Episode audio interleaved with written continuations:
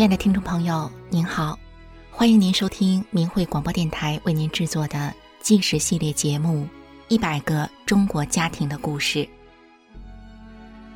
有这样一群平凡的人，他们就生活在你我之中，遍布在社会的各个阶层与行业。面对生活，他们真诚；面对名利，他们淡泊。但是这群人又如此的不平凡，因为他们所经历的曲折和磨难，远远超过一般人的想象。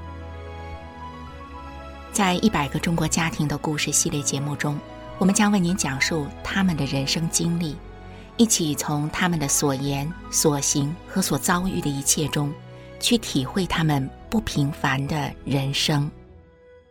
今天我们讲述的是。五年绝食抗疫，上海交大优秀学子一秒一秒的坚持。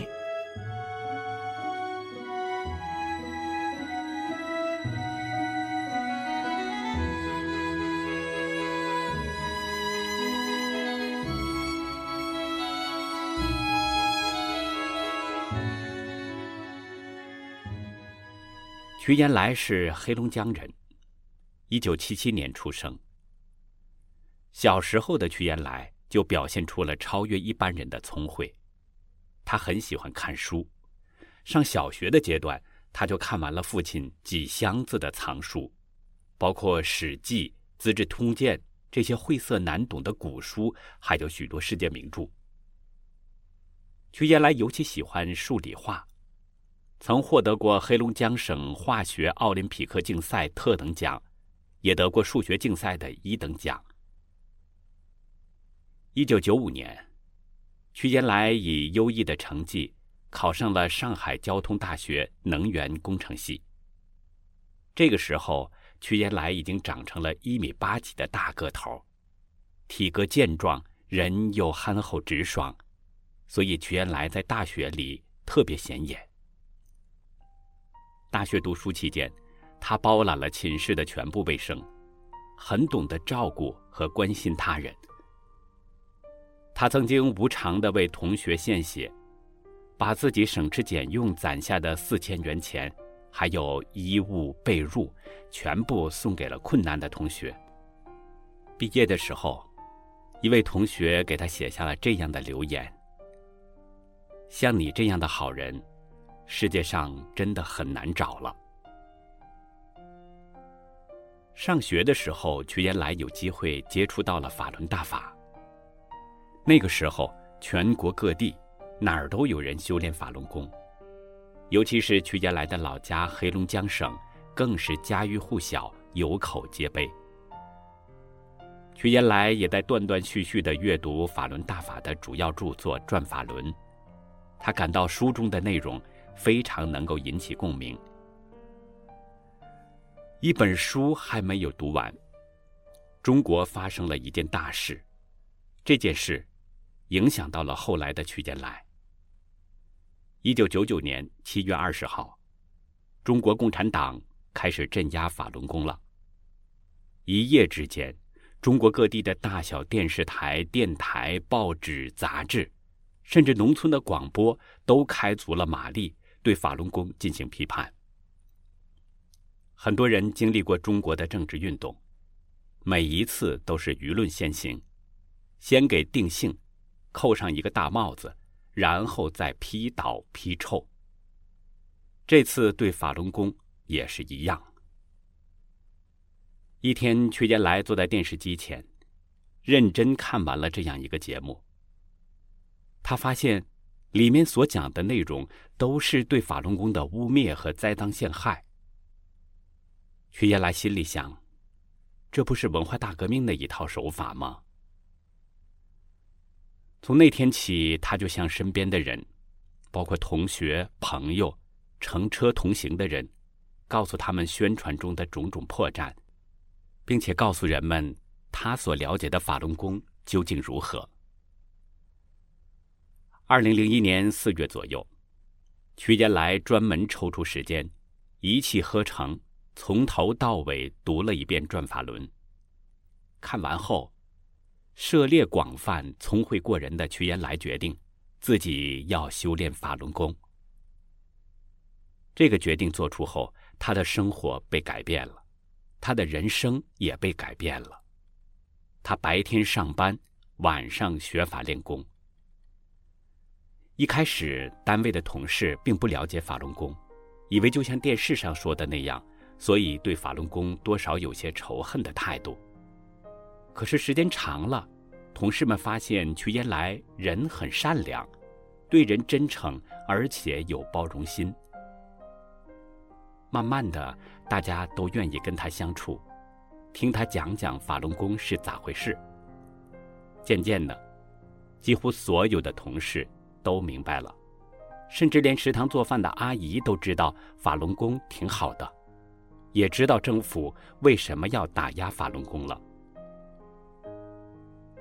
仅仅过了四个月，八月底，徐延来向人讲述法轮功真相的时候，被警察抓进了哈尔滨市南岗区看守所。这个看守所条件很差，进出过这个看守所的人提起来都感到厌恶。刚进到看守所里，里面的犯人又打又骂。屈延来用法轮功书中讲的。真善忍的标准要求自己，不管犯人怎么打他、骂他，他都是乐呵呵的，而且仍然不断的跟四十多名犯人讲述法轮功的美好和被迫害的真相。逐渐的，犯人们被屈延来的善良感动了，开始佩服起他来了，尊称他为法轮功。徐延来还教犯人们背诵法轮功师傅李洪志先生写的诗句和文章，给他们讲做人的道理和人活在世上的真正意义。徐延来说的话使犯人们耳目一新，从没听过别人这么讲过。有的犯人听后表示自己也要练法轮功。在看守所被关押了四十多天后，屈延来被放回了家，但是回家没几天，十月底他去了天安门广场。那时的天安门广场警察密布，还有大量的便衣。他已经顾不上这些了，拿出写着“法轮大法好”的横幅，高高的举过头顶。同时，曲延来大声的喊。法轮大法好，法轮大法是正法。红底黄字的横幅，加上大声呼喊，立刻引来了警察的注意。几个警察慌张的跑过来，使劲儿的将曲延来抬上警车，然后就是疯狂的毒打。屈延来被送到了北京郊区的一个看守所，警察先是把他吊起来。逼问他的姓名和家庭住址，屈延来什么都没说，只是善意的向警察讲法轮功的真相。后来，几乎整个看守所的警察都去听屈延来讲。屈延来被送进监舍的时候，狱警对牢头说：“谁也不许欺负他。”有了狱警的关照。屈延来在监舍里受到了犯人的良好待遇。他利用这个机会，又开始向犯人们介绍法轮功。当监舍里的犯人都了解了真相后，屈延来被转到了北京七处。北京七处是专门处理全国大案要案的地方。在那里，屈延来被酷刑折磨得遍体鳞伤，浑身是血。一条腿被打折了。当奄奄一息的屈延来被抬到看守所时，警察和牢头都不敢收他，生怕他死在号里。屈延来当时只有一念：“我是大法弟子。”在关押了三十多天后，屈延来被无条件释放了。回到家几天后，经过学法练功。屈延来的身体很快恢复了健康。二零零二年八月，屈延来去了上海工作。九月三十号下班后，屈延来骑着自行车，漫无目的的走着。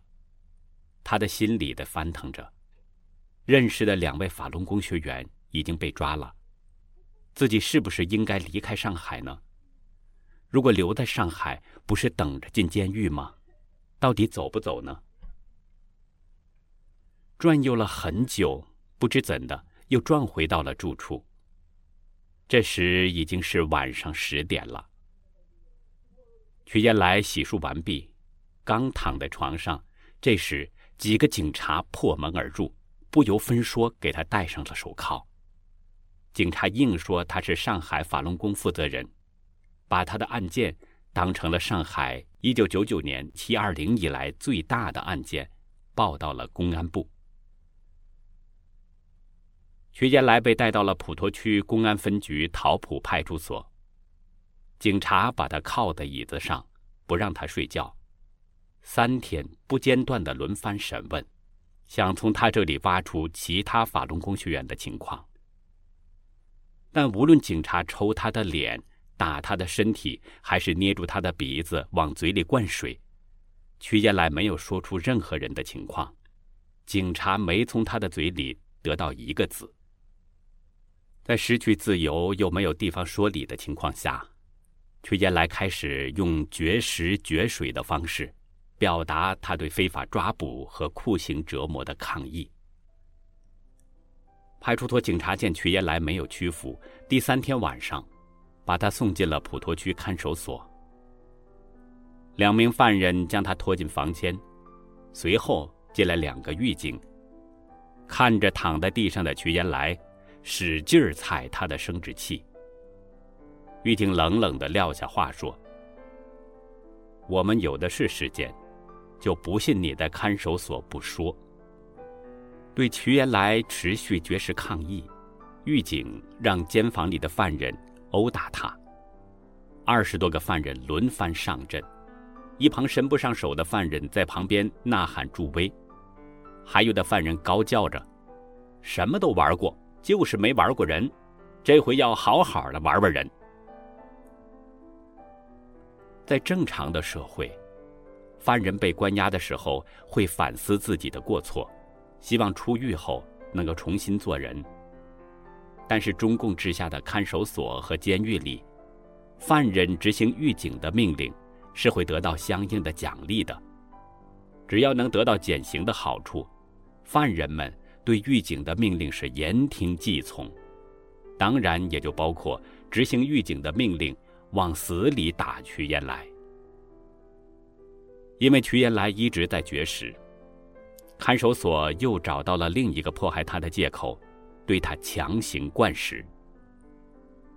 十月三号早上，瞿延来被第一次拖出监房去灌食，他不动。警察就指示两个犯人抓住他的双手，从四楼往一楼拖，再从外面的水泥地上一直拖到警车上。平时看着平整的水泥路，这时显得很粗糙，不知道有多少细小坚硬的东西在瞿延来的膝盖和脚趾的烂肉与骨头上是磨来磨去，那种滋味儿。瞿延来在回忆起那个过程的时候说。痛，痛彻心扉。被灌食的滋味儿更痛苦难熬。瞿延来回忆，灌食的管子从鼻子插进胃里的感觉，就像有一条火蛇在往身体里头钻，极其的痛苦。经常御医都是灌到一半，把管子拔出来，然后接着再插一次，灌剩下的一半。御医这么做，就是故意想办法折磨他。二零零三年三月十三号，瞿延来因严重胃出血，被送到了上海市监狱总医院。病房里的劳役犯用五根绳子把他绑在床上，还故意的把病床摇高，让绳子勒得更紧。有时候在瞿延来的臀部下面放一个大汽车轮胎。有时候是侧立着绑，用尽各种方法对他进行折磨。这种被五根绳子绑在床上，极限拉扯的滋味是极其痛苦的，分分秒秒都很难熬。屈延来对自己说：“一天不是由二十四小时组成的吗？一小时不是由六十分钟组成的吗？一分钟不是由六十秒组成的吗？再多坚持一秒，行不行？肯定没问题。”那，我就一秒一秒的坚持到迫害结束的那一天吧。被看守所关押了九个月后，法官在医院大楼的一个小房间内草草的开庭，不许辩护，荒唐的对瞿延来做出五年有期徒刑的判决。徐延来拒绝在任何文字上签字，被强行摁上了手印。转到了上海市提篮桥监狱关押。瞿延来被关在严管组，全天二十四小时都有犯人坐在那儿值班，被拳打脚踢是日常。因为瞿延来仍然持续绝食，犯人们更是变着法儿的折磨他。有的犯人们放倒凳子，把瞿延来放到凳子坑里坐着，一坐就是三天。有的假意说让瞿延来喝点牛奶，撬开他的嘴，用筷子在嘴里乱捅，弄得满嘴鲜血。监狱教育科科长对着瞿延来大骂：“死你一个人，跟死一只狗没什么区别。”一天晚上七点左右，瞿延来突然感到身体非常难受，有种大便要失禁的感觉。他赶紧去厕所，可是只走了几步，就感到内脏器官几乎都快失灵了，心脏似乎也跳不动了。瞿延来形容当时那极度的痛苦实在无法描述，说是生不如死，一点儿也不夸张。他感觉自己快要死了。用时间来计算，也就一分钟不到，他却觉得极其的漫长。瞬间，他一生将近三十年的事情全都展现在面前，像一幅幅平铺的画面。这时，大脑中出现一个问题：想死，还是想活？一瞬间，瞿延来想到，要是自己死了，就再也不用受这苦了。但是他又想到了父母，如果自己死了，父母的精神不得崩溃吗？他又想到了师傅。他觉得修炼后，师傅给予他太多太多，洗涤了心灵，这一生都无法报答。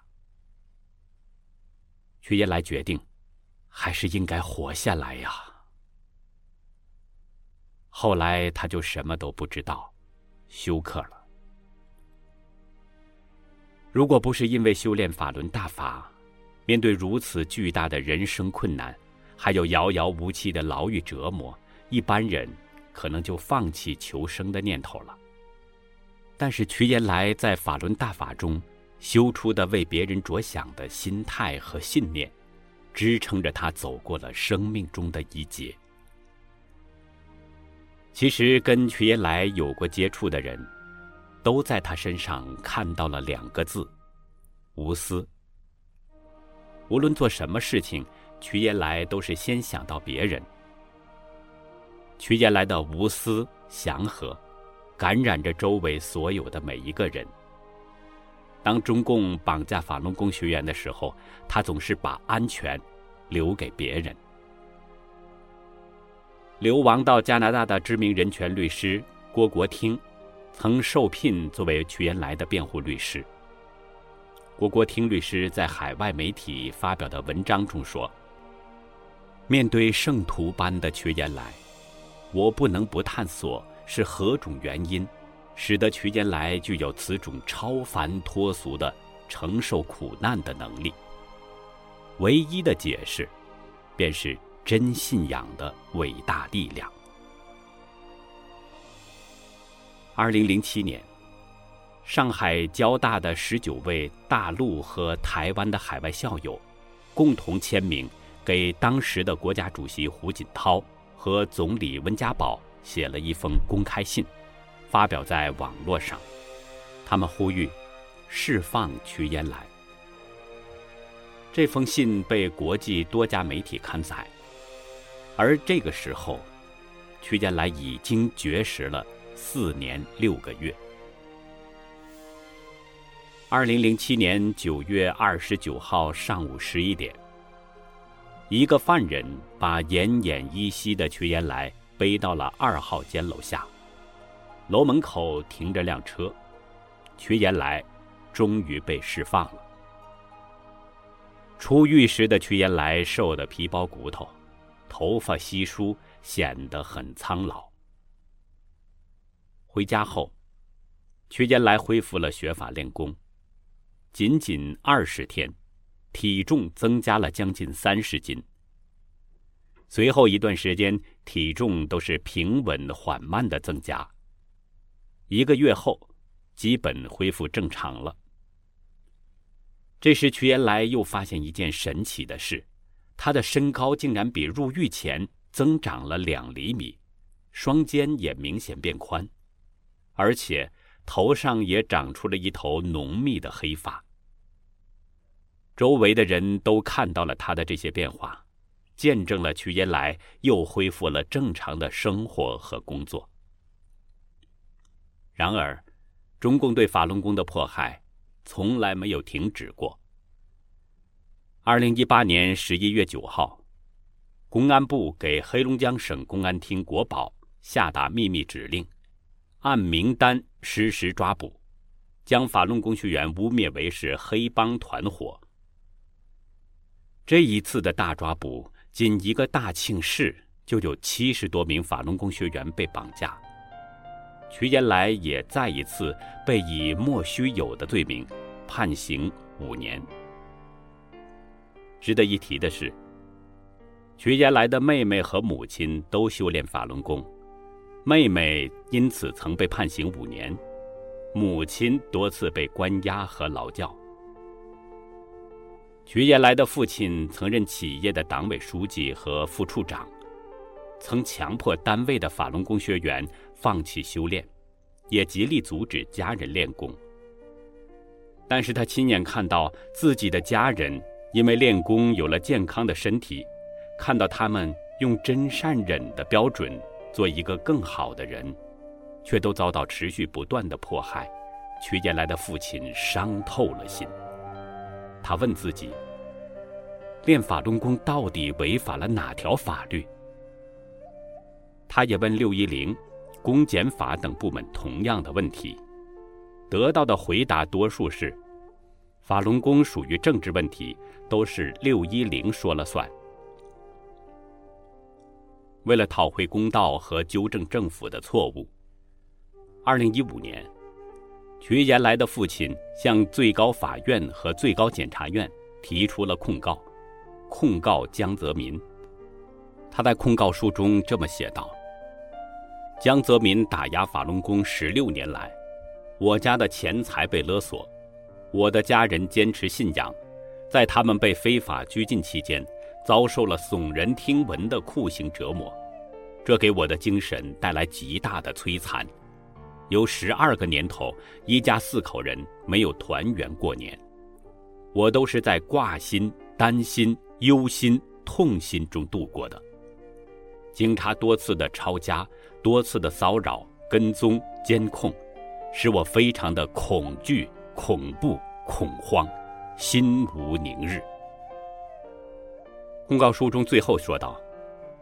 这实际就是江泽民一意孤行所发起的对法轮功的迫害，这是对公民信仰自由、言论自由的肆意践踏和侵犯，这才是真正的违法犯罪行为。听众朋友，瞿延来目前仍然关押在哈尔滨呼兰监狱，我们不知道他此时此刻正在承受着什么样的折磨。瞿延来说过：“一小时由六十分钟组成，一分钟由六十秒组成。再多坚持一秒，行不行？”